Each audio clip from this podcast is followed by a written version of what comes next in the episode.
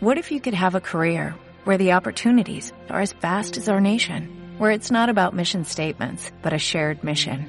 At U.S. Customs and Border Protection, we go beyond to protect more than borders, from ship to shore, air to ground, cities to local communities. CBP agents and officers are keeping people safe. Join U.S. Customs and Border Protection and go beyond for something far greater than yourself. Learn more at cbp.gov/careers.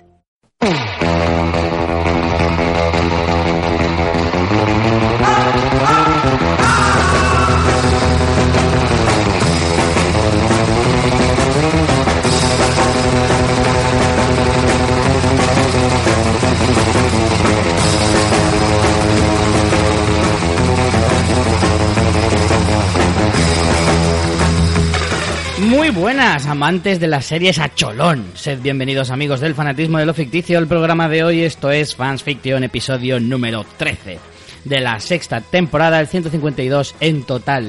Volvemos después de bastantes semanas sin grabar. Eh, os pedimos disculpas, pero hemos estado súper liados con muchas otras cosas y nos ha sido totalmente imposible. Pero volvemos a nuestra cita habitual de los upfronts, como siempre. Y para ello, pues cuento con mi querida amiga y compañera María Santonja, una madre india con problemas. Madre de gatos, en todo caso. Hola, ¿qué tal? Tienes que decir que nos hemos retrasado porque al hacernos youtubers, pues Claro. ya estamos esto del podcast. Suena como pecata minuta. No, me interesa. no me interesa. Hemos ascendido a otro nivel. Claro, ya, bueno, pues no paran de Cuando llamarnos eres- las marcas para que hagamos reviews de pintalabios a ti, ¿no? En tu Claro, caso. claro, por supuesto. Y Sombra de ojos. ese tipo de cosas. Entonces, pues vamos muy liados. Es que cuando eres casta, al final, tienes que pasar a otro nivel. Claro. Pero bueno, yo soy Richie Fintano, un sexagenario cool. bueno, hoy vamos a hablar, como siempre, de, la, de los afrons, como siempre digo, en estas fechas, ¿vale? Ya sabéis, los afrons es aquella cosa, vamos a explicarlo por eh, sexta vez que llevamos haciendo esto, pero eh, es aquella cosa que hay eh, a- más o menos en las últimas semanas de mayo, en la que las network, las cadenas en abierto estadounidenses, eh, presentan las nuevas series que van a presentar, o sea, que van a estrenar, mejor dicho, tanto en otoño como en la mid-season de 2019, en este caso. Em, Lo presentan a los anunciantes para que pongan pasta en esos espacios eh, televisivos, ¿no? Básicamente. Claro. Lo que pasa es que, bueno, pues es el momento en que se anuncian las novedades también para todo el mundo, pero que la intención es puramente económica. Exacto. Eh, pero al mismo tiempo acaban publicándose y el resto de seres humanos podemos ver los trailers de esas nuevas eh, series que van a tener lugar, pues ya te digo, en, eh, ya os digo, en otoño y en enero del año que viene o a partir de enero del año que viene. Eh, como ya veníamos hablando de en los años anteriores, eh, se estrenan cada vez más series en mid-season que en otoño. Sí, antes era prácticamente todo, se estrenaba en el principio de la temporada televisiva, septiembre-octubre, salían todos los estrenos y a lo mejor se quedaba uno, quizá dos de cada cadena eh, para, para mitad de temporada, ¿no? Para esta mid-season después de Navidad. Y ahora cada vez más es casi un mitad y mitad, ¿no? La mitad de estrenos a- que, que al final tiene cierta lógica y lo que ha hecho es que los el reparto de estrenos de series eh, sea mucho más espaciado en el tiempo. También a las series durar menos episodios, eh, muchas veces las que se estrenan en otoño para Navidad han terminado y lo que hacen es como un reemplazo de la parrilla, ¿no? Ha cambiado todo esto un poco. Antes cuando duraban mm, 24 eh, episodios, pues estaban más semanas en abierto, más se hacían parón, tal, lo Claro. podían alargar más. Pero al final la dinámica ha ido cambiando, en parte también por porque han entrado nuevos jugadores, bueno, ya no tan nuevos, ¿no? Tenemos las cadenas de cable, pero cada vez más también en las de streaming, cada vez más nuevos eh, jugadores que hacen producción propia y al final tenemos estrenos prácticamente todo el año. Sí que es verdad que este año, en verano, eh, hay menos estrenos interesantes desde mi punto de vista. Eh, esto es un, un comentario aparte de los Afrons. Este año, justo verano, lo veo un poquito más flojo. Eh, pero en realidad ya hay estrenos todo el año. Antes sí que el verano era un, un páramo de reposiciones y poco más. Ahora, como las cadenas de cable siguen estrenando, pues sigue habiendo estrenos. Es verdad que a veces un poco menos interesantes. eh, sigue siendo el, el otoño la, la época más fuerte. Pero, pero es eso, al final casi en- después de Navidad es mm, casi rivaliza en importancia con el otoño. Y bueno, el verano, aunque sigue siendo más flojito, sigue habiendo cositas que se estrenan. Ahora en junio mismo se han estrenado, pues por ejemplo, la nueva, me viene a la cabeza la nueva de Ryan Murphy, la de Pose, por decir algo, ¿no? Que es un estreno Jolín, pues es Ryan Murphy, ¿no? Y se estrena en verano, o ahora viene, por ejemplo, la segunda temporada de Glow eh, en Netflix, por decir un par de estrenos. Pero bueno, siempre los estrenos más potentes suelen ser en otoño. Y bueno, como siempre vamos a dividir en dos programas este, este especial Upfronts porque son cinco cadenas en abierto, cinco networks y, y si no, pues nos enrollamos un montón y no Claro. puede ser. Pues sí. Em, lo que pasa es que, como ya decíamos, creo que el año pasado ya lo comentamos varias veces, pero cada vez va a ser más necesario hacer uno, otro especial pilotos o otro especial. Bueno, a Frons no, pero sí un especial pilotos, el que hacemos en otoño habitualmente, y luego otro en mid-season, porque ya, de- como, como estabas diciendo, cada vez son más las series que van para la mitad de temporada y es eh, y al final se nos pierden Se muchos. nos escapa mucho porque además como cada vez es cierto que nosotros vemos menos eh, series de network, tú aún ves más que yo, pero yo veo Mm, poquísimo sobre de todo network. comedias, sobre todo comedias. Dramas, Sí. la verdad es que cada vez ya me cuesta mucho encontrar alguno que me apetezca.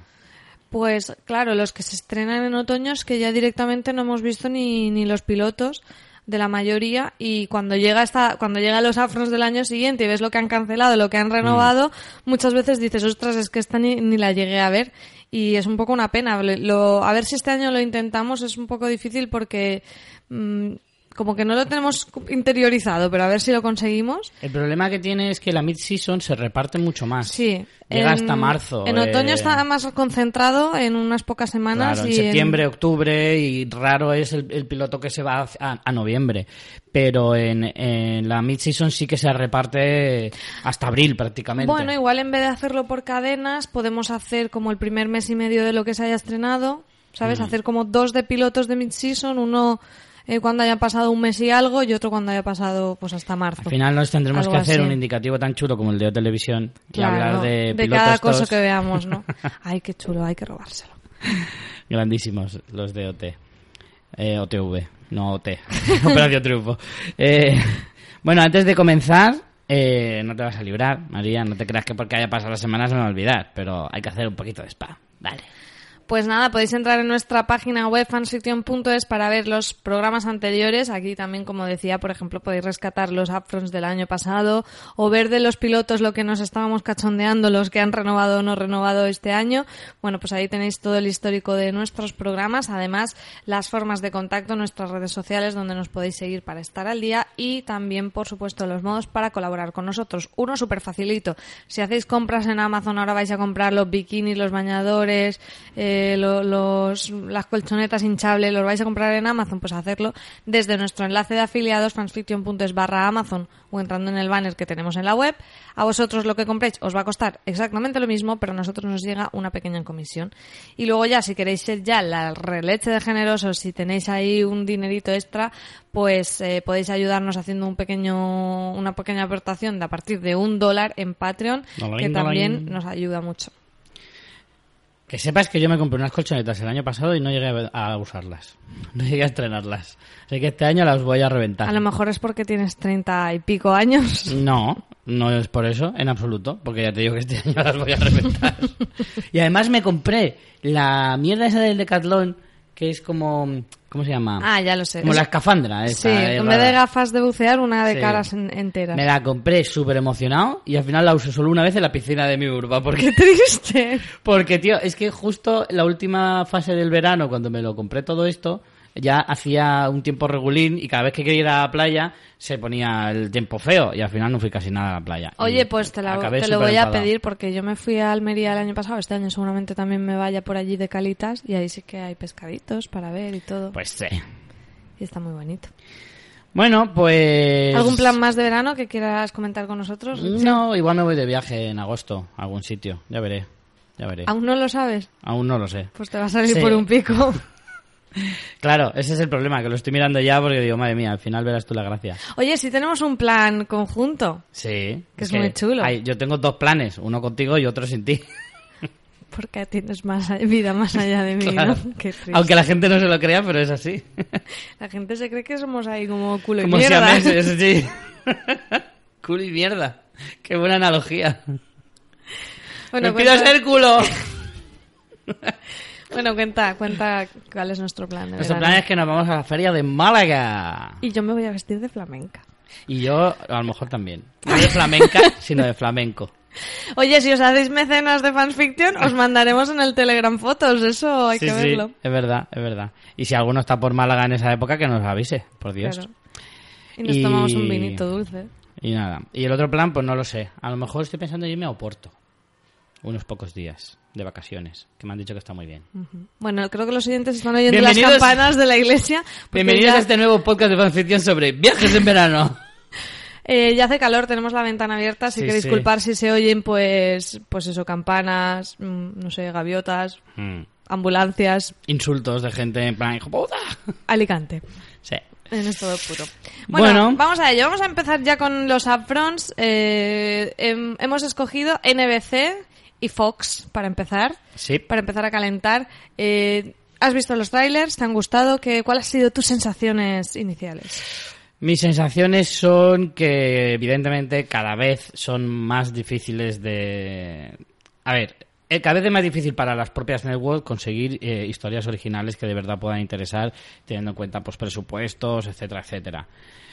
Es complicado para ellos, pero claro, nosotros como espectadores al final pues también nos tenemos que rendir a la evidencia, ¿no? Y es que Netflix tiene mucha pasta, Amazon tiene mucha pasta, HBO tiene su propio estilo, eh, en fin, ah, y todo lo que va saliendo nuevo y todo lo que va a salir ahora, que ahora van a hacer series pues desde Apple, Facebook y de todo pues evidentemente las networks cada vez se quedan en un plano más inferior y más inferior y más inferior y, y se nota. De lo que hay hasta ahora, eh, de hecho, tengo que decir que probablemente este especial que a mí me encanta llegará un día que no tenga sentido hacerlo, porque serán series que ya no ve ni Cristo. Pero bueno, de momento sobreviven. Dicho todo esto, he visto al menos dos series que pueden llegar a interesarme. Bueno, está bien. De dos cadenas no está nada Dos, mal. bueno, dos, incluso puede que tres. Puede que tres.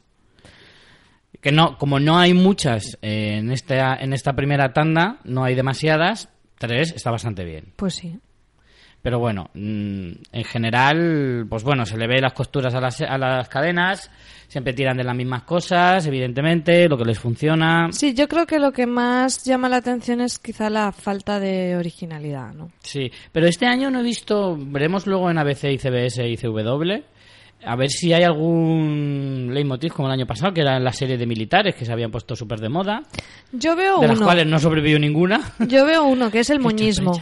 El moñismo, Sí. el ay, qué, qué, qué, qué bonito todo, los, ¿sabes? Como qué buena es la gente. Sí, ¿tú crees? encuentra la bondad en el interior. Sí, Sí, creo que el pinta. efecto This Is Us aún sigue. Sí, sí, sí, sí.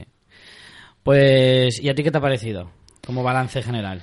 A mí que es eso que cada vez me llama menos la atención. De hecho, yo de Network del año pasado mm, he visto Young Sheldon, creo, completa y ya está.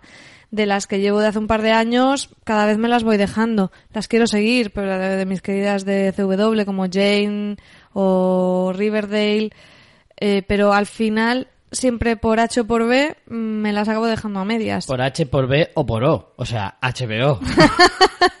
También, porque últimamente veo muchísimo de lo que trae HBO España. Yo también. Que no siempre es HBO, ¿eh? También es que HBO Sí. Mm. España está trayendo cosas de Hulu, cosas de FX, eh, cosas muy interesantes. A ver si después de pasar los upfront, este programa y el próximo, hacemos uno así un poco de repasito de lo, podemos hacer un poco de lo que hemos visto este año más interesante, ya que ya llevaremos medio año, Mm. ¿no? A los seis meses ahora en junio, de decir, bueno, ¿qué es lo más interesante que hemos visto en lo que llevamos de año? Podemos un poco hacerlo. Claro, a veces nos gustaría hacer también un upfront de series de streaming o de cable y tal, pero claro, es que ellos tienen otra forma de trabajar, porque ellos No, es que estrenan todo el Netflix año. estrena cada fin, bueno, claro, aparte no trae todo mm, producción propia, pero Claro, pero es que es más difícil hacerlo con ellos, aunque bueno, una vez al año sí que podíamos ver qué, qué estrenos ha hecho, qué estrenos va a traer o algo así, pero que claro, la forma de trabajar de ellos es más complicada, no se puede hacer algo tan genérico como esto.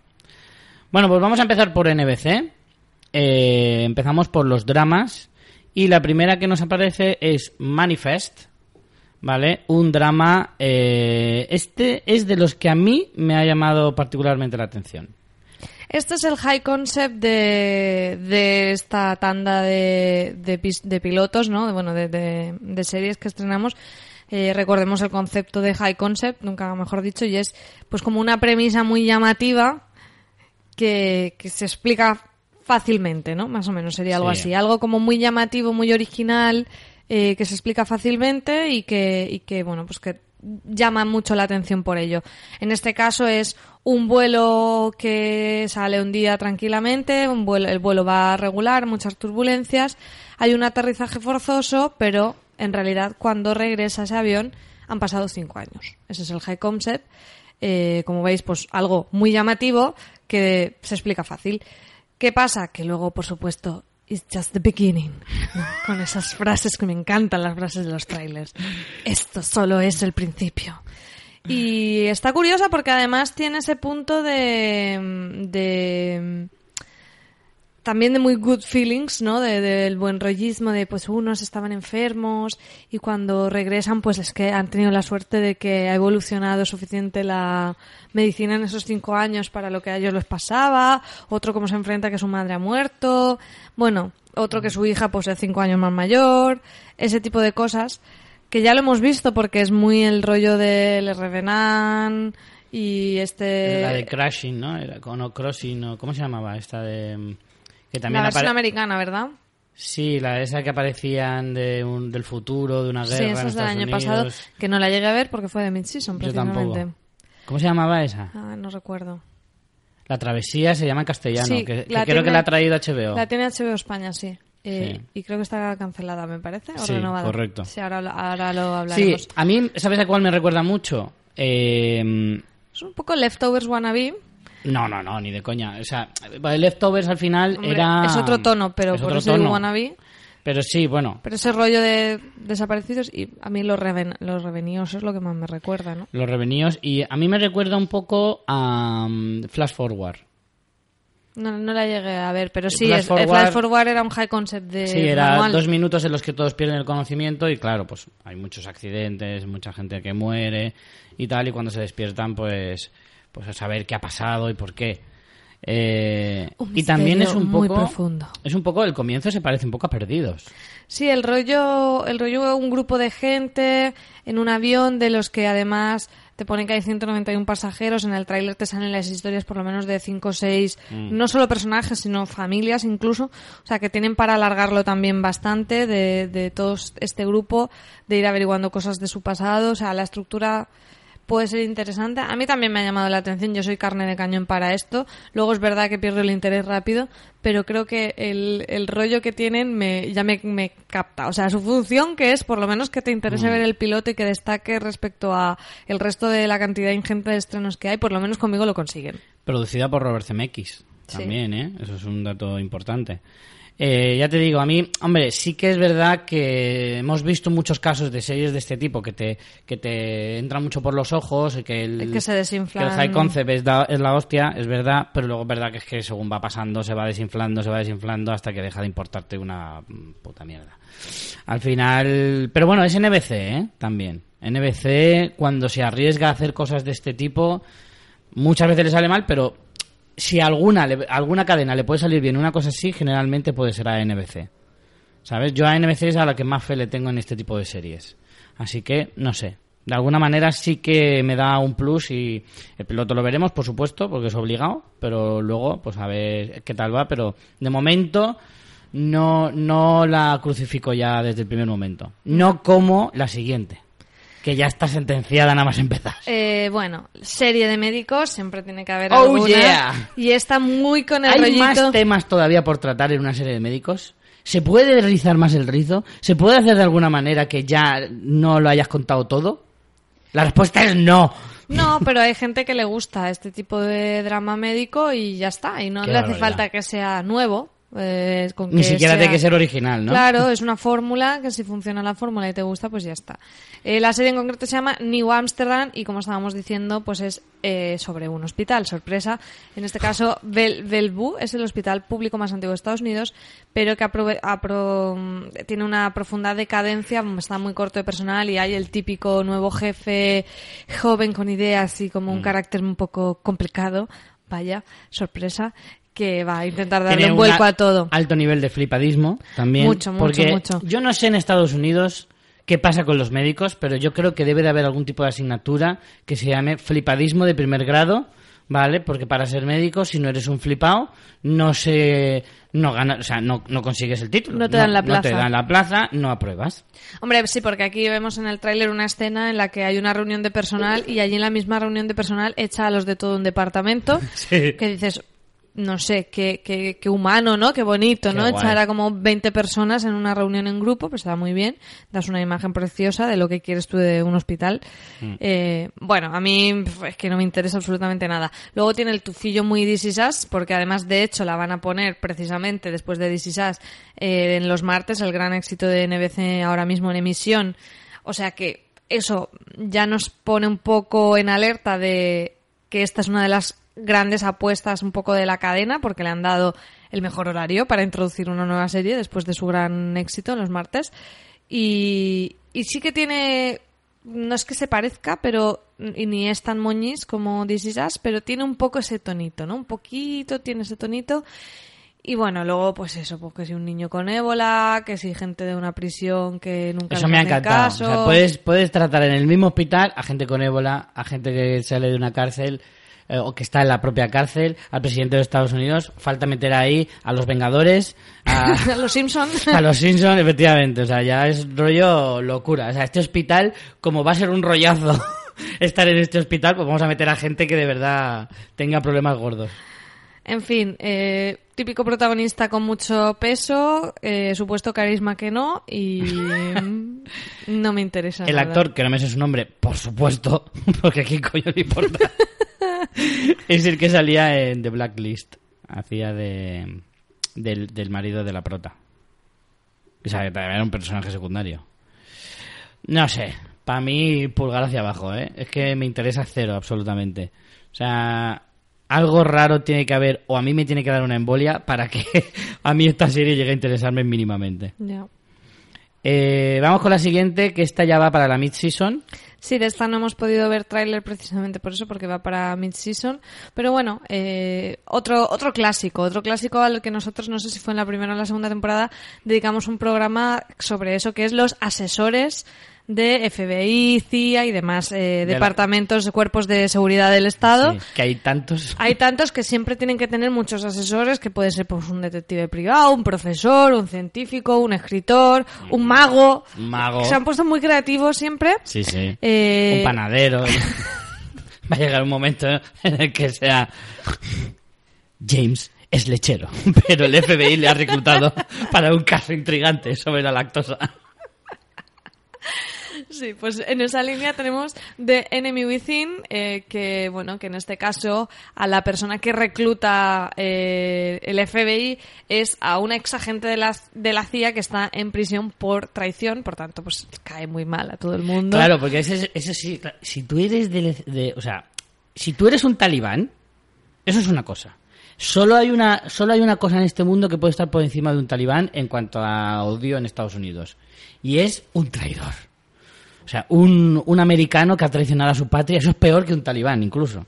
Uno del ISIS. O sea, es lo peor. Hombre, pero piensa aquí que esta es de la CIA, o sea que puede ser, seguramente luego al final sea buena, sea ese doble juego. Claro, Hombre, luego se demostrará que cuando lo hizo, o sea, ha hecho el papel de mala por su país. Claro, hombre, Por luego, supuesto. luego va a ser la más patriota del mundo. Claro. Y bueno, pues eso, hay un eh, pues hay un caso que pues esta señora les va muy bien. Eh, muy interesante, muchísimo, muchísimo. Que no es otra que Jennifer Carpenter, que es nuestra querida Debra Morgan de la serie Dexter. Eso es lo único que me ha interesado. Sí, yo el tráiler lo veré con, con ilusión por ver a, a la nueva Debra Morgan, que no sé por qué, no sé por qué, algo dice, me dice en mi interior que va a hacer exactamente el mismo papel que, que en Dexter. Así de mal hablada y todo eso. Sí. Pero no puede decir tacos porque esto es en abierto. Puede decir como dos por temporada. Yo creo que se pueden decir, claro, se pueden decir un mínimo, o sea, un máximo por capítulo. Una cosa así, cuando es en abierto. Me hace una gracia. que Porque en las network creo algún, algún taco se suelta, pero no puedes pasarte.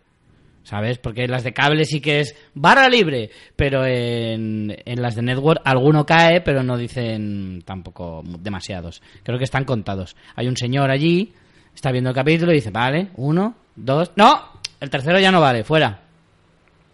Va por ahí, por ahí la cosa, ¿eh? Pero bueno, sí, pues al final esto viene a ser un poco pues de Blacklist de nuevo o series de ese tipo porque está el asesor de... mm, El asesor veterano, ¿no? el, el asesor de una de estas organizaciones, pero dentro de esa categoría hay una subcategoría que cuando es el asesor es un criminal. Me parece a mí, que es como diferente, ¿no? Porque Como ya le da un toque más rudo, le da un toque más chungo, tienen que estar vigilando constantemente para saber que no sea una trampa, que no se vaya a escapar. Entonces ya le da un plus. ¿Tú siguiste viendo Blacklist? Vi hasta la mitad de la tercera temporada y ya la dejé por, por la cantidad de series que había y porque al final ya dejó de engancharme tanto. Pero la serie no era mala. Para ser un procedimental estaba bastante bien, porque la personalidad del, del personaje de Red Reddington, eh, interpretado por David eh, Spade, es... me gustó.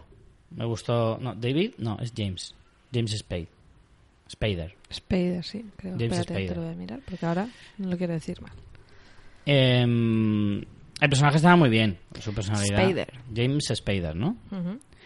Pues estaba muy chulo el personaje y las historias y las tramas que contaban para ser un procedimental estaba guay, porque al final era ir buscando criminales, a cada cual más extraño, más estrambótico y demás, pero... pero- Estrambólico. estrambólico. Pero... Que es más que estrambótico. Pero estaba guay. Entonces, esto, mm, de alguna manera, no sé si va a ser un procedimental. Esto no tiene pinta de ser un procedimental. Mueh, mueh, pero lo pueden hacer. Hombre, aquí parece que van a van a seguir a un peligroso criminal, uno, único. Por eso. Entonces, no sé. Pero bueno, no sé. Esta yo la dejo un poco en el aire. Suena bastante atípico, pero de estas de vez en cuando sale alguna chula. Claro, habrá que verla con tráiler también, Sí, porque solo sí, tenemos la sinopsis. La siguiente, eh, The In-Between. Esto también igual te suena. Un drama procedimental sí. en el que una señora puede hablar con los muertos. Y, ojo, Jamás se me habría ocurrido una cosa semejante. ayudarles a resolver los temas que tenían pendientes. Vaya. Vaya, vaya, vaya. Pues está, tiene toda la pinta de ir a cuatro por la tarde. Eh, también va para mid-season, así que no Jolín. podemos decir mucho más. Eh, pues la protagonista lo vive esto como, como una cosa Una mala, maldición. como una maldición. No como un don. No como una habilidad. Por cierto, vamos a dar crédito, estamos eh, basándonos nuestro guion enterito en el especial de Upfronts 2018 que hizo fuera de series. Ahí tenéis recopilados también los trailers y todo, por si queréis echar un vistazo. Eh, es que no sé qué más decir de esto, de esta muchacha. Porque es lo mismo que Medium y lo mismo que Entre Fantasmas. Lo mismito. Mismito, mismito. Bueno, tiene una salvedad y es que la actriz es- la han cambiado. Por Sí, es vez. rubia. Bueno, la de Medium también era rubia, o sea que al final tampoco cambia mucho. Pues nada, otra vez la misma historia. Esta es serie para, Tú lo has dicho, ¿eh? Para cuatro de para por, cuatro la por la tarde. O es que la- que tiene todo el... Ya la van a comprar. Están preguntando, ¿cuándo puedo comprarla? Sí. No, cancela, me da igual, te la compro. Sí, sí, esta de verdad es que tiene tufillo total y no me, no me seduce en absoluto. De hecho, esta es de las que sortearemos a ver a quién le toca ver el piloto. Más cosas. Eh, The Village. Esta... Moñada máxima. Esta tampoco hay tráiler, eh, así que también solo tenemos que basarnos en la sinopsis, pero también tiene un tufillo de This Is Us y es pues un edificio en Brooklyn donde todos pues son una gran familia. ¿Qué dices? Es como la que se avecina, versión This Is. Sí, parece un poco así, o sea que Sí, muy pero bien. eh, a ver, decimos que es This Is Us porque nos la venden como que es una comunidad en la que todo el mundo se ayuda, todo es genial, se mandan galletitas, en las reuniones de vecinos todo es felicidad, se abrazan, es genial, todos ayudan a recoger las sillas, se abren, se esperan para el ascensor. Nadie tira la basura por la mañana, solo por la- en el horario permitido por la Claro, noche. que bajan todos a la vez y al mismo tiempo aprovechan para abrazarse por el camino. Es todo genial. En Halloween todos los niños van buscando caramelos. Es, todo tan fantástico y maravilloso que asco. no sé, esto al final, a ver, si sigue la fórmula de This Is Us y funciona, a mí This Is Us me gusta. O sea, This Is Us es moñismo extremo, pero súper bien, súper bien mm, montado, ¿no? O, o- o eh, mostrado. Y la historia de Is Us mola, pero porque también le meten muchísimos dramas súper chungos. Pero claro, todo te lo salvan con el, eh, con la dulzura y, le- y todo azucarado. Hombre, aquí te van a meter genial. dramas también, pues no va a ser todo el día dándose galletitas y abrazándose. No, no, claro, por eso te digo que al final esto va a ser pues como super dramas, eh, pues mi madre ha muerto, tengo sida, o no sé qué, o sea, al final son todo, todo, todo, todo super dramas super chungos, temas de racismo, tendremos también temas, con- tal y como está la situación, habrá muchos temas de la mujer, o sea, caeremos en todos estos tópicos sociales que tenemos ahora, que no me parece mal, no lo estoy criticando, en el sentido de si se vende bien como lo hizo DC Sass, puede funcionar bastante bien. También que tenga personajes que nos puedan interesar mínimamente, ¿no? Porque Claro. así con esa sinopsis tan general, pues te quedas un poco igual. El problema que puede caer en lo de, vale, esto ya lo he visto. Y eh, ahora la, la reformula no me funciona. Ese creo que es su mayor problema. O sea, ya no el hecho de que todo me lo vendas como super guay, super molón y tal y cual, que eso, ya digo, como me lo vendas bien, pues puede funcionar. El problema es que vas a perder el factor sorpresa y ya no me va a apetecer tanto si, si parto de que ya lo he visto. Pero bueno. ¿Vamos con las comedias? A ver, a ver si nos gustan un poquito más.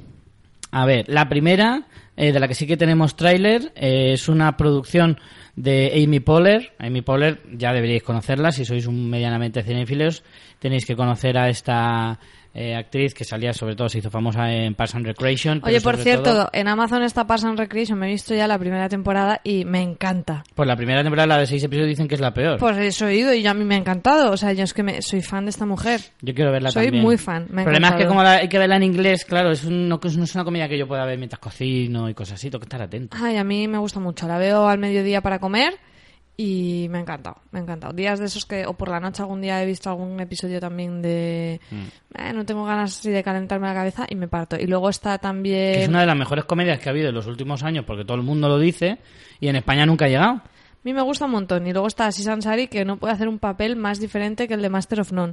Master of None, que es así como súper dulcecito él, y aquí es un cabrón, pero es súper cabrón, que me encanta, me encanta. Muy divertida. Bueno, pues eso, Amy Poehler, que se hizo famosa en esta serie, pero que ha producido y, ha- y es guionista de muchas otras, eh, la conocéis sobre todo porque suele hacer buen tándem con Tina Fey y ha hecho películas y demás.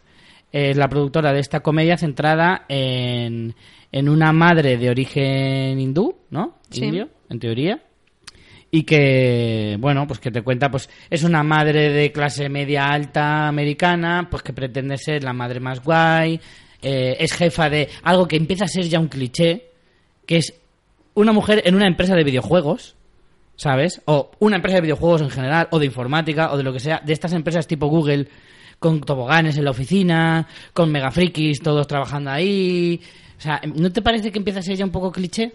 ¿El tipo de empresa de Sí. ese rollo? Sí, no sé. Sí, es que es como, como quieren hacer el juego del contraste generacional también con sus empleados, pues le pega mucho que los empleados sean muy veinteañeros y ella esté ya cercana a los 40, ¿no? Supongo. Sí. Entonces creo que por eso es un poco el juego. A mí no me ha disgustado, o sea, me ha llamado la atención el hecho de que venga con, eh, con la acreditación de Amy Poehler para mí es también algo interesante y bueno, eh, no hemos dicho el nombre, es eh, I Feel Bad, se I llama. Y me parece que es un poco un reflejo también de por desgracia, ¿no? Del carácter que tenemos muchas veces las mujeres de que quiero hacerlo todo y ser perfecta en todo, ¿no? Y ser, eh, estar cañón, pero ser buenísima madre, pero ser muy buena trabajadora, pero ser la mujer perfecta para mi marido, pero ser, mm, tener la casa impecable, pero ser mm, también muy fiestera y la mejor para mis amigos y al final dices, qué puto estrés, ¿no? Vivir así queriendo, eh, con ese nivel de exigencia. Entonces, me parece una premisa que puede estar bien, eh, explorada desde el humor, eh, si tiene un equipo inteligente y tal. Eh, si no, puede caer un poco en una comedia familiar muy clásica. Pero bueno, yo lo que he visto en el tráiler pues no, no, no pinta mal. Es muy difícil también valorar esto viendo dos minutos. O sea, Sí, es difícil. Pero yo te digo, mira, me parece importante un detalle que has dicho, lo de que si- las mujeres que queréis eh, dominar todos los campos y ser la mejor en todo, yo creo que también refleja un poco la sociedad en la que se vive ahora mismo, sobre todo en Estados Unidos, en la que a la mujer se le exige de todo, tiene que ser siempre la mejor en todo para poder eh, bueno, en Estados destacar. Unidos y en todo el mundo. Sí, sí, bueno, en España también, por supuesto, y en el resto de, de países. Pero que mm, me parece curioso, ¿no? Y es un fiel reflejo que lo hagan de forma tan clara y tan evidente. Sí, otra cosa interesante también que tú has comentado del origen de la protagonista, ¿no? Eh, creo que es un punto también que quizá han criticado bastante con toda esta nueva ola un poco de, de- de derechos eh, que, que se está haciendo más consciente del tema de las minorías raciales en Estados Unidos De la diversidad. y la demás. diversidad eh, sexual, racial, etcétera. Entonces me parece bastante interesante que sí que observo que en los, por lo menos en los trailers que he visto de momento, hay bastante peso de protagonistas no blancos, también de más mujeres quizá que en otros años, aunque siguen siendo mayoría los protagonistas masculinos. Y por ejemplo, en este caso, que sea una mujer protagonista de una comedia y, y con de orígenes indios, me parece bastante destacable porque no es lo habitual. Eh, por ahí ahora comentaremos también alguna comedia protagonizada por, por afroamericanos. Mm, Bueno, está bien las porque es comedias como que protagonizadas poquito- para afroamericanos ya es un clásico de la televisión. Sí, sí, es cierto que es de, de lo que más hay. Siempre tienen como esa idea de eh, las comedias de blancos los pueden ver todos, los de negros solo lo ven los negros. Mm, sí. Eh, no sé eso hasta hasta qué punto es un cliché o realmente hay algún dato estadístico que lo corrobore. Mm, A mí no, me, también sor- creo no me sorprendería no me por el hecho de que los blancos les tenga rechazo. Puede también ser, es- puede ser y también, también es- es cierto- va cambiando las cosas poco a poco. Sí, pero ¿no? también es cierto, y esto también es innegable, que el, el humor negro, eh, o sea, de los negros, mejor dicho, es diferente al humor blanco. Sigue siendo muy blanquito en el sentido de que es muy, muy correcto y todo eso, porque al final sigue siendo una televisión en abierto y eso las normas las pone la, la cadena y, y el mundo de la televisión en general. Pero es verdad que el mundo de, los, de en las series de los negros suele ser con un humor más hacia ellos. sí, más pero, particular. Pero eso no significa que sea excluyente, ¿no? Que a lo No, mejor no necesariamente. otras personas no No puedan disfrutarlo. No lo sé. Al final hay temas de estos que nosotros es- no, es nuestra realidad social y se nos escapan un poco, pero sí me ha llamado la atención eso, ¿no? Que tengamos más diversidad, por lo menos sí que a mí me ha dado la sensación en esta en esta temporada 2018-2019. Pero independientemente de eso, creo que sí que podemos valorar como espectadores eso. O sea, yo sí que veo, por ejemplo, un estilo de comedia y un estilo de humor diferente eh, en, en Blackish, por ejemplo, a Man with a Plan, mm, protagonizada por eh, Marc LeBlanc, ¿me entiendes? O sea, es un humor diferente. Es diferente, no digo ni mejor ni peor. Es diferente. Te puede gustar más. puede- Yo era súper fan de Cosas de Casas. El podcast. no, la serie, Cosas de Casa. Y, y- y El Príncipe de Bel Air. Pero es indudable que ellos tienen su, su propio lenguaje y su, propio, su propia forma de hacer televisión. También- Entonces, eso a lo mejor sí que a los blancos les puede... eh, a los blancos americanos, no españoles, ni mucho menos. Porque en realidad nosotros no distinguimos tanto. Yo puedo apreciar esa diferencia, pero no necesariamente tiene que ser ni malo ni bueno, ni me va a crear rechazo que la haga un negro. ¿Me Yo creo que el tema ya de los negros quizá está un poquín más superado, aunque es lo que te digo, que a lo mejor eh, realmente va como a unos públicos diferenciados. La verdad que aquí lo desconozco. Pero lo que me parece más interesante aún es que se abra a otro tipo de minorías raciales, que es que al final parece que solo hablemos de los afroamericanos. Claro. Eh, por ejemplo, en este caso con el tema de los indios, que hemos tenido, no sé, pues alguna peli, la peli esta de mm, Kumal, ay, se me olvida.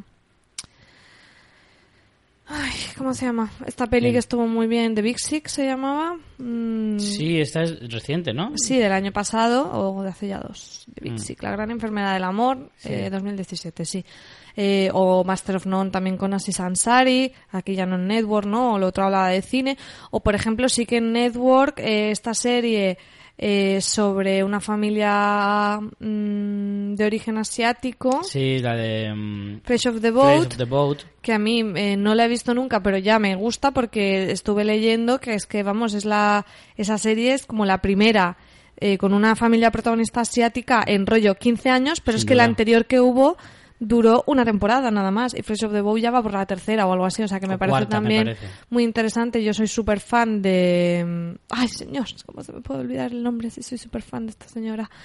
Eh, de una de las mm, de las Guionistas. guionistas, Mm. que podéis ver un par de monólogos suyos en Netflix que es que yo me descojono, o sea, soy súper fan. Ay, lo voy a mirar cómo se llama ahora porque no puede ser Pero que se también- me haya olvidado. Por ejemplo, series latinas, no hay muchas, pero empiezan a ver. Empieza a ver con el, pues por ejemplo con Jane the Virgin, día a día. eh, sí, es que al final, pues, eh, Pero yo la creo vida que- sigue su curso. Creo, creo, No lo sé, porque es lo que tú dices, no es nuestra realidad social, no, no tampoco seguimos tantísimo ese tipo de detalles dentro de la televisión americana, pero creo que incluso aunque fueran a, a esas series solo las vieran eh, pues eso, mm, gente asiática sentada en Estados Aún así Unidos es o un logro latina fantástico, y tal, coño. es un logro y aunque solo lo vea esa parte de la población estadounidense ya es bastante Claro, porque son hombre, muchos hombre, los, los claro. inmigrantes eh, que hay en, en Estados Unidos por lo tanto eh, puede funcionarles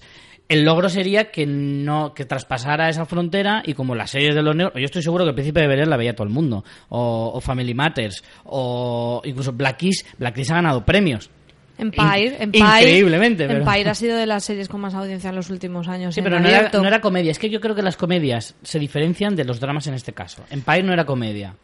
Aunque Empire ha triunfado. Y ya hay pocos dramas Pero, también. pero Empire hablaba de una cosa mucho más universal, que es la música en Estados Unidos.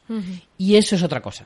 ¿Me entiendes? Cuando ya hablas de, de un tema concreto que además es muy universal y muy dentro de la cultura, porque además la música negra está muy asentada en la música, ne- en la música estadounidense y en su cultura, entonces ya estamos hablando de otro tema. Pero eh, cuando estamos hablando de comedias ya es otra cosa. Porque cuando hablas de comedias, de lo que más hablas es de costumbrismo. Hablas del día a día, de las familias, porque estas historias siempre son familiares, siempre hablan de cosas del día a día y de la rutina social. Entonces ahí ya estás hablándole al, espectador, le estás hablando de cómo es la vida en su país. Y cómo es la vida en su país de esta gente.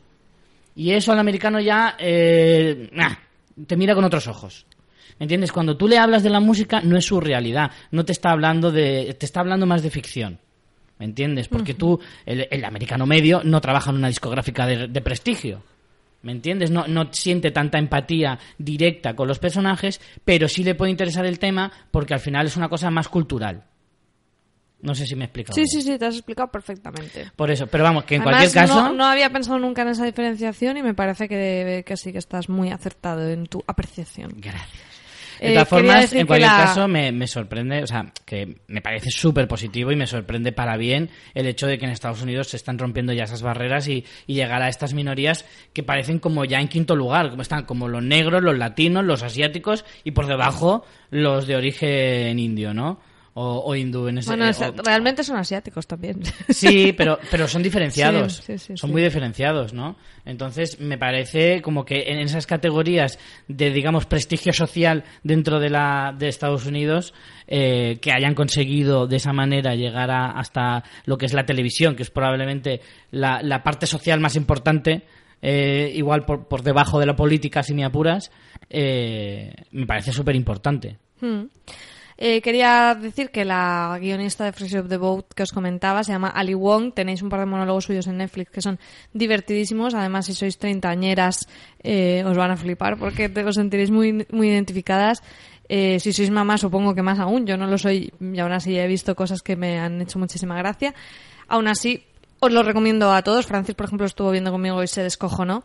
Y precisamente eh, habla mucho de este tema, de todo el tema. Al final ella es, eh, es, es estadounidense, pero también de sus padres. No sé si recuerdo que su madre era, no sé, sus padres uno es rollo, uno es chino y el otro es tailandés o algo así. Y su marido es uno, core- es un- uno de sus padres coreano y el otro japonés. O sea, claro que mezclado, decimos ¿no? asiáticos, pero es muy amplio y habla ella mucho de esa, de esa realidad desde el humor, desde, en los monólogos, de esa realidad eh, racial muy divertida, además con mucha autocrítica también ¿eh? de los asiáticos. Os lo recomiendo un montón, Ali Wong. Eh, Eh, bueno, centrándonos en la, en la serie. I feel bad, I feel bad. hablando. Yo le daré una oportunidad. A mí no me ha llamado la atención, pero no por nada, sino porque me parece que la comedia es muy blanquita. Será blanquita, sí. Muy blanquita, muy correcta, muy no creo que no va a tener nada que a mí me pueda llegar a interesar. La sitúan justo después de Willy Grace, que es una serie súper asentada. Por cierto, vi el otro día el piloto de Willy Grace, el primero. ¿Y te gustó? Me gustó, pero claro, se nota que es una serie de hace 15 años. Y entonces como que se me, se me hace muy cuesta arriba tragarme ocho temporadas para verme la novena. Porque el, el primer episodio de la novena me gustó en, en los pilotos Sí, del lo año comentaste, pasado. lo comentaste. Me gustó mucho. Entonces creo que voy a ver la novena y si me engancha muchísimo, muchísimo, pues ya me plantearía ver las otras. Pero de momento no, no le veo muchas posibilidades. Y eso no lo he hecho jamás. Ver una novena temporada sin haberme visto las anteriores es la primera vez. Estás, estás cambiando mucho por- porque los por tiempos te lo obligan. te por obligan. necesidad. Si no, en otra época me habría cascado las ocho temporadas, pero vamos. Bueno, vamos a ver qué le ha pasado a NBC con cancelaciones, con Espera, renovaciones. nos falta una, nos falta una comedia. Ay, sí, perdón, es que esta no tenemos tráiler, pero bueno, esta tiene una premisa curiosa. Avis, como con el genitivo sajón, como de Avis sería la traducción, que es el- la propia Avis, es una tipa que ha montado en el patio de su casa un bar ilegal. Ole. Y bueno, pues supongo que allí aparecerán clientes muy así curiosos. A mí lo que me ha llamado mucho la atención es que está detrás eh, Mike Schur, que es, eh, que, que es de, de The Good Place, que es productor en esta, en esta comedia, que también va para Mid-Season. The Good Place, una de las mejores comedias de los últimos años. Cierto, estaba diciendo que de lo último, bueno, del- no, claro, es que del año pasado he visto Young Sheldon, The Good Place ya lleva unos, unos años Dos más. años, es de hace dos años. Sí, de este año creo que solo he seguido Young Sheldon como novedad. Pero The Good Place la Yo sigo ni me acuerdo y creo que no he seguido ninguna, ni siquiera esa. Eh, vamos, Dios me libre. Eh, venga, vamos con cancelaciones. Oye, pues yo reivindico muchísimo Young Sheldon, me ha gustado un montón. Cancelaciones, cancelaciones y renovaciones de Pues no NBC. le ha ido nada mal, ¿no? A, a Sí, NBC. que- creo que es de la que la que menos ha cancelado, si no me equivoco, o de las que menos, por lo menos. Eh, porque ya veremos eh, la- el próximo programa, como en CBS y ABC sí que han cancelado una barbaridad. Sí, como esto lo También hacemos son en... las que más producen. Esto como lo hacemos en dos programas, en la segunda parte de Afrons, al final haremos un poco también ese recuento de, Mm. de quién ha quedado mejor. Eh, cuatro cancelaciones. Eh, Tres de estreno. Eso es lo que iba a decir. Aquí lo que se ve mucho es que les cuesta mucho a las cadenas, no lo veremos solo en el caso de NBC, sino en todas prácticamente, prácticamente como mínimo la mitad de lo que estrenan en su primera temporada se cae en la segunda. Como o sea, mínimo. conseguir una segunda temporada es Yo diría que incluso más, ¿eh? complicadísimo. O sea, es una barbaridad todo lo que se cancela Antes de se decía, primera temporada. Antes se decía que la temporada difícil era la segunda. Porque con la primera tenías la baza de la sorpresa. Entonces, cosa que la segunda temporada no tienes. Que, que pasar de una segunda temporada era el verdadero reto para una serie. Que ese era lo, lo verdaderamente complicado. Ahora parece ser que no, que haya directamente la primera. Que ni siquiera el factor sorpresa te puede, te puede beneficiar en ese sentido. En este caso, NBC ha renovado tres de sus temporadas del año pasado, o sea, de sus series del año pasado, y ha cancelado tres. Eh, ha cancelado Taken, que yo creo que esto no lo vimos porque sería de Mid-season. mid-season. Taken era la, la serie basada en las películas de Liam Neeson de venganza. Ah, de soy un padre horrible y me secuestran a la hija cada, cada trimestre.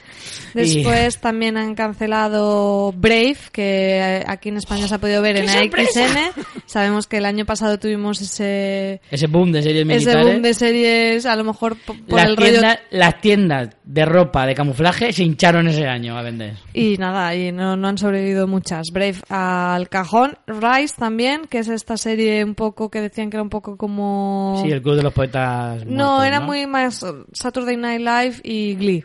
Algo así, con Josh Radnor, el de Cómo conoció vuestra madre el prota. Nada, ha caído en- también. Era, era de un profesor que montaba como musicales en el cole o algo así.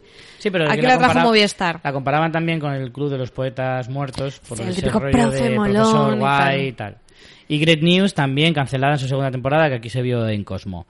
Renovaciones. Aquí es donde uno se queda con los ojos abiertos al ver que, por ejemplo, Blind Stop, que aquí vemos en AXN, va ya por su cuarta temporada. O sea, va a realizar su cuarta temporada. Los Chicagos. Los Chicago van bien. Me Chicago, flipan los Chicagos. Chi- que además me hace una gracia porque en España cada Chicago lo tiene una cadena diferente. que está- esto es un lío.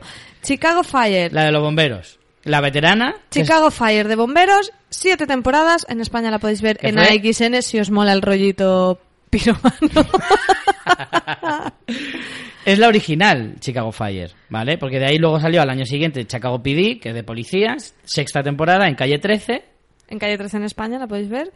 Y luego tenemos Chicago Med, sorpresa, sorpresa, de médicos. Eh, cuarta temporada que en España se puede ver Pero en TNT. En TNT molaba porque la vendían como, tenemos series de esto, tenemos series de lo otro, tenemos series de no sé qué, de no sé cuántos. ¿Qué nos falta? Serie de médicos. Y entonces acaban de comprar Chicago Med, pero la han comprado este año, cuando iba por su tercera temporada, o sea que... Hombre, saben que es una apuesta segura. Sí, desde luego. Más cosas. Más cosas. Good Girls, que esta tampoco la vimos. eh, esta sí que es una de las de estreno del año pasado. Renueva por una segunda temporada. No sé si te suena de algo esta. Ni idea. Se nos escapó. Eh, luego, bueno, aquí vamos a una Por de las clásicos. Ley y orden. eh, no sé cómo se dice esto. Sí, eh, unidad De víctimas de víctimas especiales. especiales, sí. 20 temporadas. En España podéis verla en calle 13 y en Amazon se ve que también tendrán eh, temporadas Sí, la han comprado anteriores. recientemente, la han comprado recientemente. 20 temporadas, chavales. Casi nada. 20, madre Una de las veteranas. 20 años haciendo esta mierda. Qué malo. y que a mí no me gusta nada Lady Orden, no me gusta nada, nada, nada. Shades of Blue, tercera y que será su última temporada. Ya han Está la serie protagonizada por Jennifer cierre. López. Acordaros. So- Me sorprende que haya tenido tres temporadas. Superstore, comedia. Uf, esta la intenté yo dos, dos episodios y dije, no, no, no, no, no. En España se puede ver en Comedy Central, renovada por una cuarta temporada. Flipas. Blacklist, que estábamos comentando hace un momentito, sexta temporada. No si, veas. Os molan, si os molan los procedimentales, si tenéis que ver algún procedimental, que sea este. Porque de verdad bien. que está bien. Mm, sí, no, yo me vi casi una temporada entera, que eso para mí era un es como Yo dos y media, o sea, dos y media es para ponerme una medalla prácticamente. Eh, la podéis ver en España en Movistar Series. The Good Place. Esta sí que tenéis que verla sí o sí. De las mejores comedias de los últimos años, no es broma. Me flipa. Además, con una capacidad de reinvención impresionante, divertidísima, con unos personajes nada clichés. Y es que me parto. Y o sea, original, la a más veo- no poder. O la sea, veo. no puedes decir The Good Place se parece a. No, no se parece a nada. Es absolutamente original en el sentido de que no hay ninguna comedia como esta, ¿vale? Mm. Ninguna. Y fíjate que a mí el piloto no me mató, no me disgustó, No, pero no me mató. piloto. Pero la serie me encanta. La tenéis en Netflix y está renovada por una tercera temporada. Además es de esas series que cada temporada es mejor que la anterior. La verdad que sí. Para mí creo que está mejorando. Bueno, es verdad que solo hemos visto dos hasta ahora, pero esta es la tercera que se renueva. Pero a mí la segunda temporada me gustó mucho más que la primera. Por, por esa capacidad de reinvención, por esa capacidad de decir, hostia, ahora se les acaba esta premisa, ¿qué van a hacer? ¿Por dónde van a tirar? Y saben reconducirlo muy bien. Los personajes son muy divertidos. eh, y aunque es una comedia bastante blanquita, a veces suelta alguna cosilla así un poco chunga, o sea, se atreve con algunas cosas y no sé, a mí es que me encanta, me encanta. Y luego tenemos This Is Us, tercera temporada, pues ya sabéis, el, el pasteleo bien servido y Fox Life es la que nos la trae aquí a España. Y por último ya Trial and Error, eh, no ha llegado a España, renueva por una segunda temporada y la que mencionábamos antes, Willy Grace, que ha renovado por un, eh, la que les ha traído de regreso era la novena y ha renovado por dos más, la 10 y la 11. Y que ahora mismo nos la está trayendo Movistar Series. Y además, eh, yo lo acabo de descubrir por lo que os decía que he visto el piloto, ha puesto eh, bajo demanda Movistar todas las temporadas anteriores, incluida la novena. La novena la está emitiendo ahora en Canal Plus Series, perdón, en Movistar Series, pero ya las tiene puestas en vídeo bajo demanda. Pues bueno, ahí para, para hacerse una maratón este verano de, de Willy Grace. Y una curiosidad. Curiosidad, Brooklyn Nine-Nine, que era original de Fox, se la traen a NBC, con estas Sí. cosas que a veces suceden. eh, Le ha comprado la serie, creo que va por la cuarta temporada, si no me equivoco. Yo vi las dos primeras, ¿A ti te gustaba? Me gustaba, pero al final me cansé un poquito porque era como muy repetitiva. Siempre eran los mismos chistes, siempre eran las mismas coñas, los personajes no evolucionaban nada. O sea, los personajes eran igual en el primer episodio que en el 22 de la segunda temporada. No evolucionan, no hay, no sé. Se me quedó ahí un poco que, que, que ya me daba... La segunda temporada me costó acabarla y cuando me empecé a ver la tercera me dio mucha pereza. Porque era eso, es como, joder, es que esto ya lo he visto. Así que al final me, me cansé. Y Vamos bueno, con- como curiosidad, pues eso que esta cadena NBC se reserva bastante para mid-season, se reserva pues casi la mitad, son siete, eh, no, de hecho más de la mitad, cuatro van para Mm. mid-season. O sea Sí. que curiosamente se da incluso la vuelta en este caso y hay más estrenos, a ver, si lo he sumado yo mal, pero creo que hay más estrenos de mid-season que de que ahora para No, el otoño. Para el otoño va mal. Manifest, New Amsterdam y y I Feel Bad.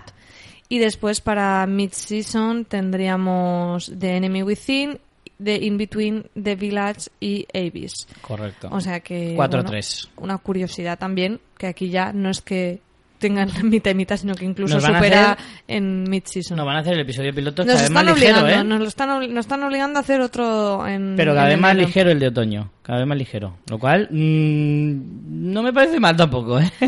Que cascase veintipico pilotos en una en, en tres semanas no, no es fácil. Vamos con la Fox. Eh, la Fox estrena muy poquito, muy, muy poco.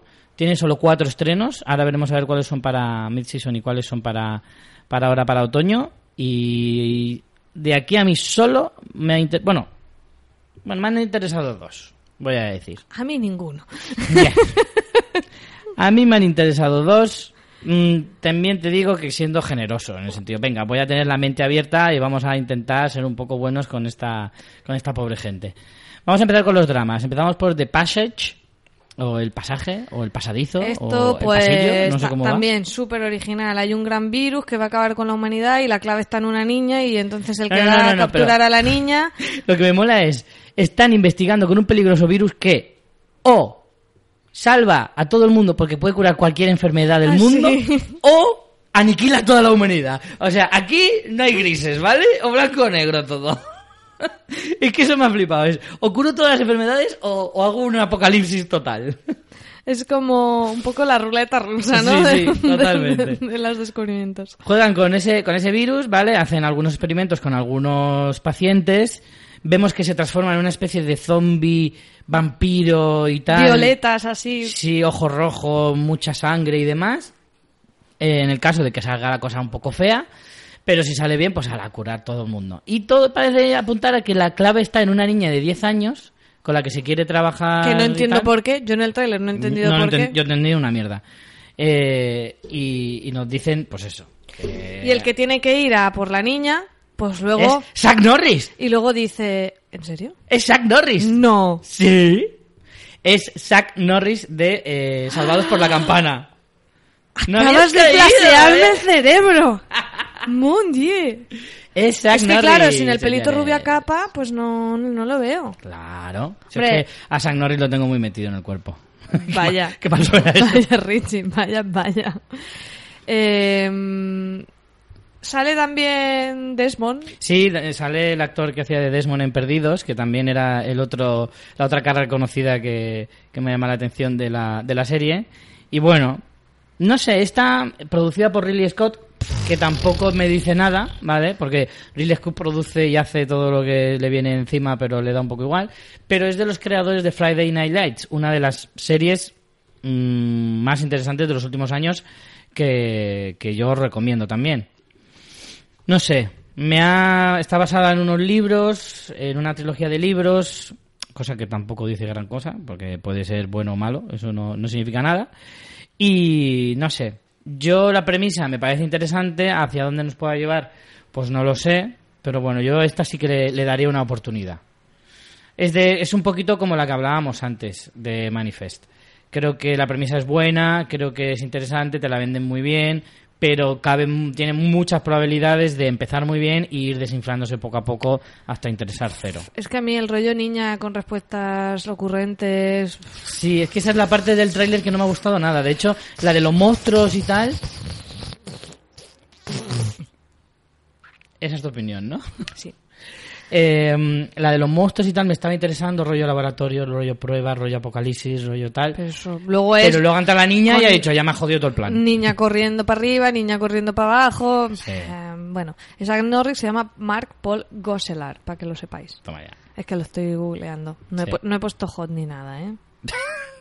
No sale en la piscina tomando el sol ni nada. Bueno, pues esta a mí, bueno, bueno, voy a decir que, bueno, Ha mejorado con los años, ¿eh? Este muchacho, yo creo. sí, pues le quedaba bien el pela capa, eh, también te lo digo. Es que el pelo a capa ya está un poco... Ya no se lleva, No se lleva. El otro día vi en un bar a un señor, señor, ¿eh? Que tendría 45 años, con el pelo a capa y no he sentido más vergüenza ajena en años, te lo digo. ¿Vamos con la Eh, siguiente o qué? La siguiente, a mí, mira, quizá, siendo generosa, de Fox es la que más me ha llamado la atención. Esta es la que se reservan para mid-season, de cuatro. Llevan tres para otoño y una para mid-season. Se llama Proven Innocent. Proven Y es también una premisa de, bueno, es serie Esta de abogados. Me ha hecho bostezar tres veces, ¿eh? en un, en un tráiler de dos minutos. Bueno, es una serie de abogados en las que pues una, una eh, joven, bastante joven abogada y muy luchadora, pues intenta eh, defender esos casos que nadie quiere de esas personas que ella considera que está que están injustamente condenadas. Claro, son eh, hay que decir que son de gente ya condenada Y que creen que es inocente. Y que creen que es inocente. Que es- existen asociaciones y tal de movimientos de esto, sobre todo por el tema de en los estados que tienen pena de muerte y todo esto. ¿Y por, por qué, María? ¿Por ¿Y qué, por este, qué? por qué este personaje le interesa mover esas cosas? Cuéntame, cuéntame. ¿Qué le mueve a este La personaje? casualidad que a ella, de jovencilla, la condenaron como No. a 10 años de prisión o algo así.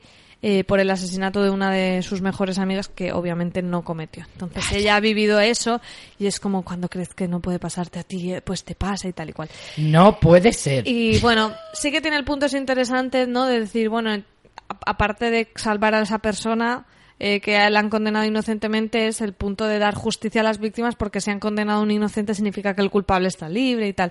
Hombre, a mí, eh, yo no soy muy de procedimentales, menos de abogados, pero creo que es un giro, bueno, un poquito mínimamente interesante el ¿Tú enfoque. crees? Luego los casos van a ser, pues casos, no, no tiene más. Pero bueno, que sea ese punto de, de ya condenados y tal, pues por lo menos es darle un pequeño giro, pues a lo que hablamos, que al final de médicos, de policías, de abogados, es que está mm, todo más visto que, que la tos. Entonces, bueno, Eh, ¿Qué me dices de ese fiscal que todo apunta a que es un poco corrupto? Que es quien metió a esta muchacha en la cárcel y que luego se enfrentará años después en varios casos en las que ella defenderá y el otro acusará que tiene las cejas así de hombre malo. es que Es que han cogido un actor que es que decir, ese, ese hombre, ese hombre va al club de golf, tiene negocios en la costa de edificar cosas Bueno, y este, es muy este- feo. este tipo es un secundario muy clásico. Este lo Sí, hemos sí. visto en un montón de series. Eh, ahora no recuerdo el nombre, lo voy a buscar, pero vamos, que este ha salido hasta... Mira, para secundario guay es el negro que va con ella todo el rato, ¿eh? que tiene toda la pinta de no hacer nada en toda la serie. Solo está ahí para ser el ayudante. Ay, ¿cómo se llama este señor? Mm, no me aparece. No sé cómo Bueno. es el actor, pero vamos, que de cara reconocible, pero de nombre no. No, O sea, no, no, sí, tampoco os voy a salvar tampoco- nada. De cara es muy reconocible. decir que se llama James Jones y dices, ah, pues estupendo. A mí me gusta que ella va como al podcast de una chica también a explicar sus cosas.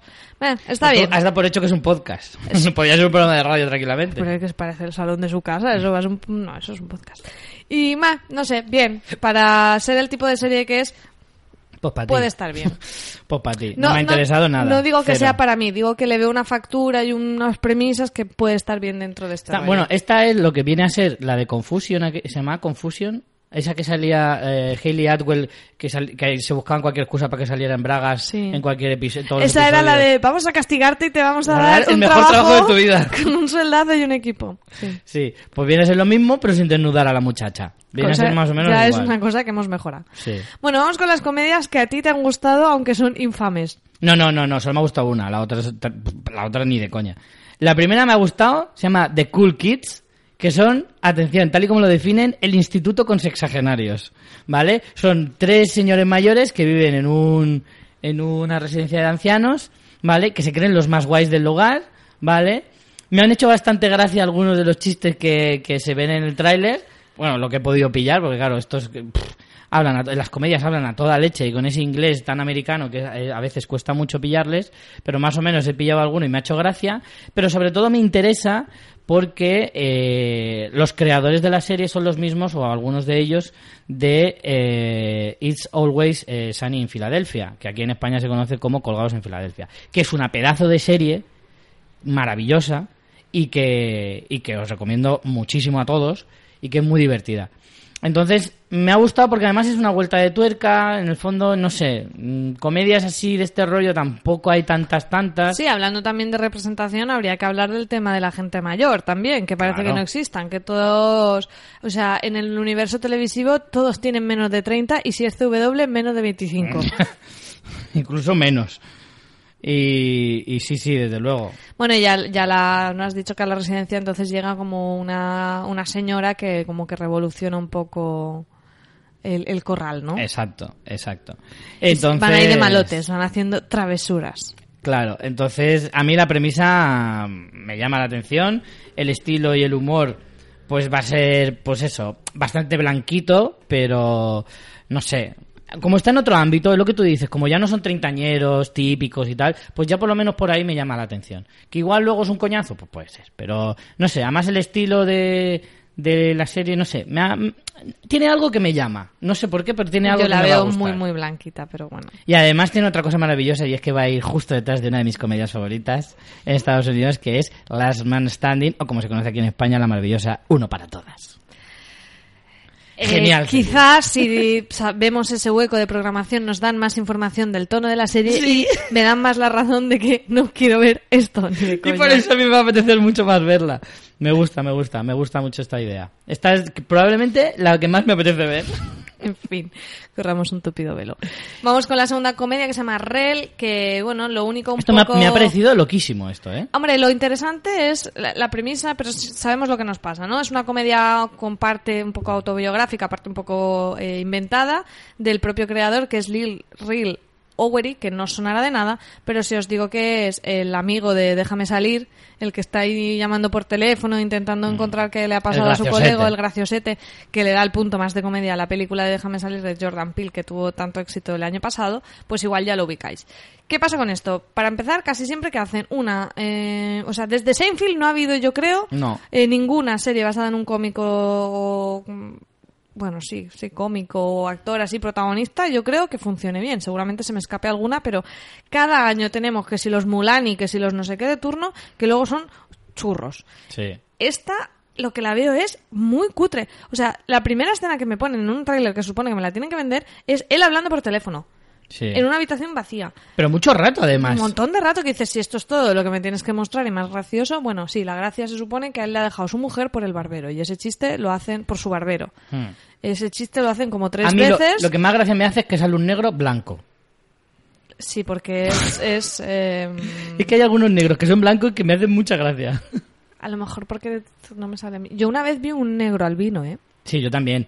Lo vi en... he visto varios. De hecho, lo vi en Estados Unidos, que me quedé... Yo lo he visto aquí en. España, ¿eh? Pues lo he visto aquí en España. es muy llamativo. Pero bueno, son muy llamativos, pero no, no me refiero a eso. Es que tiene rasgos, eh, pero no, no es que sea albino. Sí, es que tiene la está- piel más clara, nada que es más. que, que yo morena estoy más negra que, Que los albinos tienen su punto especial porque tienen los ojos muy azules, el pelo muy rubio. No, blanco, el pelo blanco prácticamente. Bueno, bueno, muy rubio, en algunos casos. El caso es que el negro este que no. yo vi tenía el pelo blanco. Este es que es negro, negro, pero que tiene la piel muy clara.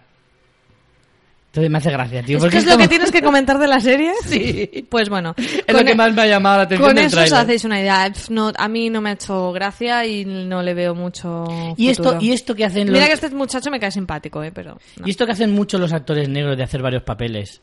Súper caricaturescos el segundo papel que hacen Sí, o mu- otros. muy Eddie Murphy, ¿no? Sí, muy Eddie Murphy, muy de ese rollo. Pues aquí lo mismo. Este hace un Eddie Murphy y hace de una especie como De de... pastor de la iglesia. Sí, en la iglesia. Que, que es lamentable el maquillaje, pero lamentable. Hombre, porque lo hacen para que se reconozcan en verdad. Son Claro, como dices claro. caricaturas.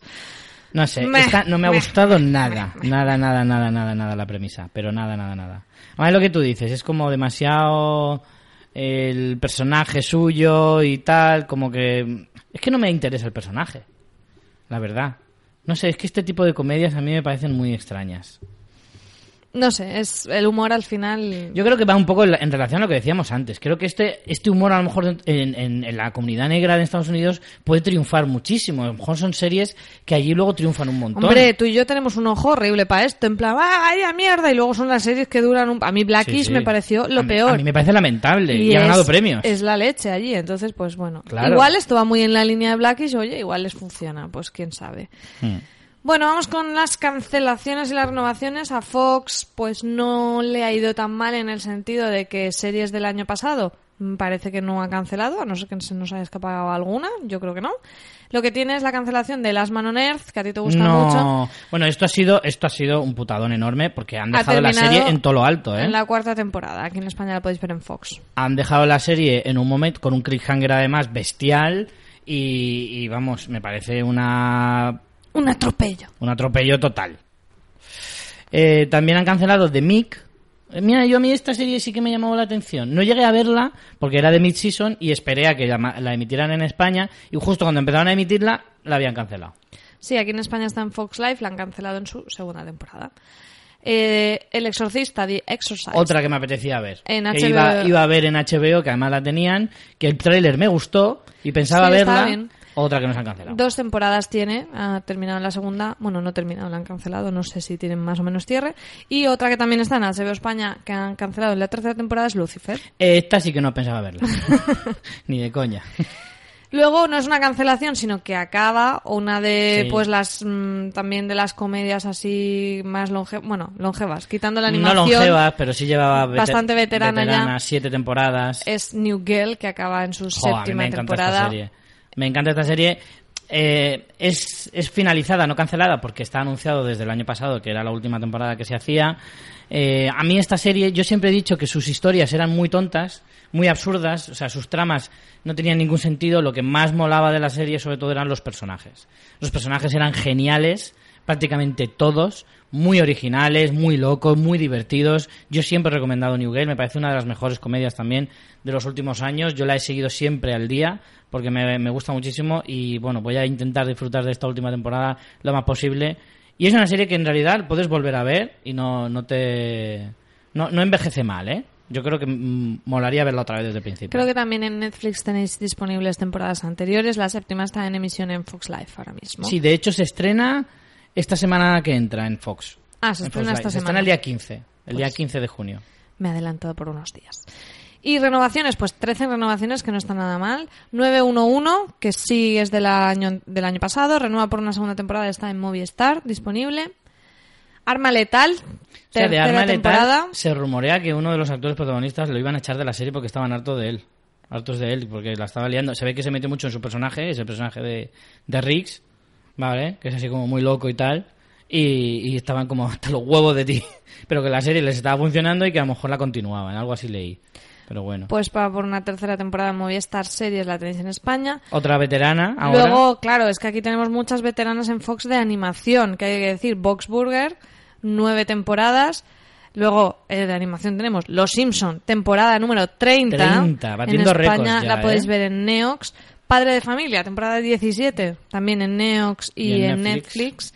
Y claro, es que Qué Fox mal- la animación le va padre fantástica. de familia padre de familia porque el hace poco empecé a ver la temporada 11 o así que es por donde yo me quedé por la 12 eh, y empecé a verla y dije "Pff, es que a mí esto ya no me hace gracia o sea padre de familia las primeras temporadas eran muy buenas muy divertidas muy es- evidentemente es la probablemente junto con South Park la serie más cañera de la televisión eh, y contando unos chistes muy bestias y demás pero no sé o- yo he cambiado a lo mejor ya, pues, contra todo pronóstico he madurado y estas gracias ya no me hacen gracia, pero son todo como muy grotesco, todo muy asqueroso, muy desagradable, no sé, a mí ha dejado de hacerme gracia, pero que no aguanté ni tres episodios, dije ya está, no, no veo más, es que no me apetece. Yo he visto capítulos sueltos de esto de Neox, no, no es una serie que haya seguido, la verdad, como para tener una valoración de si ha evolucionado o no. Así que no te sé decir, Richie, si el cambio está en ti. Padre de familia. puede ser. Luego Deep State, otro estreno del año pasado, que ha llegado a su A mí esta se me escapó, temporada ¿eh? 2. Se me escapó. Yo juraría, que no lo hemos apuntado, pero yo juraría que esta sí que tiene... eh, sí que se la ha visto en España. A ver si lo A mí esta no me suena. Empire. Empire sí que se ha visto en España, en Fox Live, si no me equivoco. Eh, renueva por una quinta temporada. Lo que pasa es que no sé si sigue en emisión. A lo mejor a Fox Live no la funciona muy bien y la ha quitado. No, eso ya no lo sé. Pero, pero yo creo que sí que se ha visto aquí en, Fox Live. Luego Gotham, eh, que también se veía aquí en Movistar Series, me parece. Pero bueno, creo que ya no la tiene y ahora la tenemos en Netflix. Quinta y última temporada. Yo esta la critiqué mucho en su momento y no he cambiado mi opinión. Pensaba que iba a haber un giro, pero no. Pero no. El girito viene con que no ha cambiado en absoluto mi opinión. ¿Y qué más? Prison Break tendrá una sexta temporada, como si la quinta hubiera sido buena. Madre mía. Pero bueno, aquí se vio en Fox eh, España. Y ¿Tú la viste la quinta? Vi dos episodios o tres, Ah. no, no, no, no pasé de ahí porque ya me parece que no tenía sentido estas temporadas. No, no ha, ninguna de las que ha resucitado la televisión me ha convencido especialmente. Willy Grace creo que es la única y no había visto las, series- la- las temporadas anteriores, pero he podido asistir al, a Heroes Reborn. He era- podido asistir en plan, he sido privilegiado, he sido, mis he- ojos han he sido visto. testigo, he sido testigo de semejante mierda. He visto eh, Expediente X, a mí no me llegó a convencer del todo. Ni bien ni mal, digamos. Ahora Prison Break, no sé, este resucitar de series de hace 10 años a mí no me está convenciendo mucho de momento. De momento no. Eh, otra serie que renueva, Star, por su tercera temporada. También de Gifted, que fue uno de los mayores éxitos del año pasado. Esta yo la quiero ver, ¿eh? A mí me gustó. Ah, yo me la, solo vi el piloto y me quedé ahí con ganas, pero durante Yo creo todo que el vi año... dos o tres, pero no, ya no la seguí. Es que me cuesta mucho seguir esto. A mí No. durante todo el año he oído a mucha gente decir que está muy bien, así que al final me voy a tener que meter. Y la que me defraudó muchísimo y me parece lamentable que haya triunfado tanto y que mucha gente la siga y todavía digáis que está bien, Está bien. es de Orville. Vaya horror. Temporada 2. Es que al final le estoy cogiendo una Fox tirria España. al puto McFarlane, de verdad. Es que estoy se- cogiendo no, una no tirria. se la estás cogiendo, ya se la tienes, Richie. No, Uf. no engañas a nadie. Y de, Re- de Resident, eh, también, segunda temporada, también en Fox España. Que esta me hace una gracia de Resident, la madre que lo parió. ¿Esta cuál era, Richie? Refrescanos la Esta memoria. era la de la del médico guapetón que quería mm, venir a decir no tenemos que ser super médicos, super guays, super molones y tenían a O sea, un sacó, superior sacó un 10 en la asignatura de, de flipadismo, ¿no? claro, flipadismo, matrícula de honor. Eh, porque además tenía un jefe que era un poco negligente y él venía a, a derrocarle porque tenía que ser el médico más guay del hospital. y Dios, me aburres. Bueno, ¡Te pues odio! No, no le ha ido mal a Fox porque, como vemos, eh, ha renovado prácticamente Está- todo. lo espérate, pasado. no estoy seguro seguro de que fuera en Fox. No estoy seguro seguro, te lo voy a confirmar. Que la tenga Fox en España. Sí, Bueno, no pasa nada. Porque seguro seguro no lo tengo. Cositas, bueno, lo que ya hemos dicho, Brooklyn Nine-Nine, Nine, Nine, Nine- Nine. Sigue, pero en NBC. Luego, otra curiosidad sí, que a sí, ti te va a gustar mucho, que le hemos dicho de pasadita, es que repesca las man standing. Hemos dicho que la de que la de los viejetes va detrás de las man standing y a lo mejor hay gente que ha dicho un momento, un momento, si las man standing era de ABC. Efectivamente, ABC Un momento, canceló un momento, un momento. hace un año las Man Standing por su sexta temporada, pero Fox la recupera. Y bueno, eh, no vamos a entrar mucho en los detalles, pero sabéis que el futuro empresarial de Fox está un poco ahí ahí, que no se sabe bien lo que va a pasar, porque Disney hizo esta propuesta de compra, que todavía se ve que se está estudiando por todos los temas estos de, mm, de, mm, De derechos. de monopolios y Ah, tal. claro. eh, Es que hay que creo- recordar que, que Disney ya posee ABC. Claro, Claro, por tendría tema de esto, dos de sí. estas eh, networks. Luego Comcast, que es una- un conglomerado en el que también que tiene un NBC, hizo también una propuesta de compra eh, que incluía Sky y 20th Century Fox. Total, que tienen ahí un follón que no veas. Entonces, bueno, en principio eh, parece que no ha afectado directamente a la producción de este año. O sea, no ha habido así nada que digas que han hecho ninguna noticia, ningún anuncio de que haya influido porque todavía aún está todo en el aire. Entonces yo entiendo que como no saben exactamente toda esta movida, cómo va a quedar, si al final se lo va a comprar Disney o qué va a pasar, pues tienen que seguir rodando. Entonces, bueno, veremos si para el año que viene hay cambios en esto o, o qué sucede. Y nada más, Richie, mm, te has apuntado unas cuantas al final. Sí, bueno, me he apuntado algunas que me llaman la atención mínimamente, hasta cierto punto, y bueno, de las renovaciones estoy contento con algunas. Y triste mm, sobre y todo muy por las por las cancelaciones. Muy, muy, muy triste. Pero no sé, me parece que ha sido un año.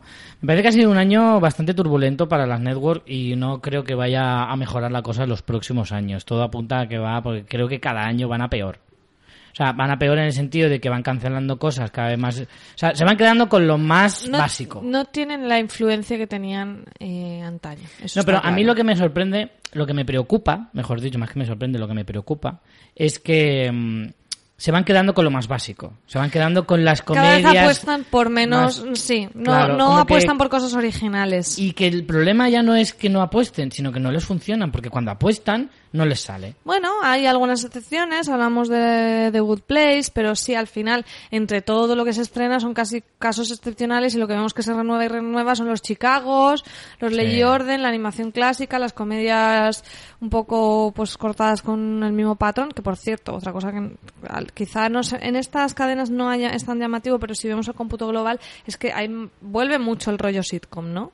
Eh, Sí, lo sitcom- vemos la sitcom bastante. clásica. La sitcom clásica. Sí, hemos vuelve dejado de lado esa, esa, sí, esas comedias de, mm, como que eran un Sí, poco más venían herederas de Modern Family mucho de su éxito, ¿no? Y hemos Sí. vuelto un poco al ciclo de la sitcom clásica que había sido un poco incluso denostada, ¿no? Como, ah, eso huele De otra pez- época. Uh, sí, es como huele a rancio y no tiene por qué. Yo soy súper, súper fan de Día a Día de Netflix, que es una sitcom más clásica imposible y me parece de lo, de lo mejor que se ha hecho últimamente en comedia. Entonces, bueno, eh, ya haremos un poco una, cuando tengamos la segunda parte de los Afrons, una visión un poco global de esas tendencias, pero ya os avisamos que, pues eso, moñismo, sitcom clásica, cosas positivas como lo que hemos hablado de los temas de representación, pues más gente, eh, más mujeres, más gente no blanca, de Más otras minorías. razas, más minorías, incluso tenemos hueco para los señores y señoras viejecillos. Sí, señor. O sea que, bueno, siempre hay, siempre es un ejercicio interesante de hacer y de ver lecturas de tendencias sociales incluso,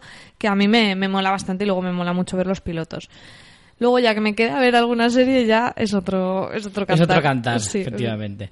Pues sí, bueno, la, la cosa es esa. Veremos a ver cómo queda en el próximo programa la programación en general de todo esto con, con las cadenas que nos faltan, que son eh, CBS, ABC y DCW. Yo tengo que decirte que a mí las cadenas que generalmente más me suelen interesar, sobre todo en drama, son precisamente Fox y NBC porque son las que más arriesgan. CBS me gustan sobre todo sus comedias, porque es la que tiene las comedias más divertidas y las que mejor funcionan a fin de cuentas. Y ABC y CW, hombre, CW es un mundo aparte, ¿vale? Pero CW hace sus cosas que a veces hay alguna cosa interesante. Bueno, y superhéroes, eh, un Y superhéroes a que se ha- cholón, se ha metido ahí igual que y le ABC. funciona fantásticamente bien. Y luego a veces pues tiene lo suyo, pues todo blanquito, muy blanquito, muy blanquito. Que alguna cosa buena sale, sí, pero casi todo es pues demasiado dentro de la media. Entonces, a mí las cadenas que más me suelen gustar son estas dos y Y no te han llamado especialmente la atención flojo. con lo que... lo veo todo muy flojo. ¿Que hay Mala series punta. que me han interesado, que voy a ver el piloto con cierta con cierto interés? Sí, pero no no veo nada realmente potente, no veo nada que vaya a trascender eh, excesivamente. Entonces me preocupa, porque si esto es así, no quiero pensar cómo serán las otras tres. Así te lo digo. Pues lo averiguaremos en el próximo programa. Lo averiguaremos Richie. entonces. Esperemos que sea prontito, porque eh, no queremos dejar tampoco mucho espacio entre una- un programa y otro. Y nada, nos veremos dentro de poco. Pues nada, aquí en esta cita anual de los Afrons, que nos lo pasamos tan bien. Muchas gracias a todos por escucharnos. Pues nada, chicos, ver, eh, chicos, ver muchas series y muchas películas. Chao.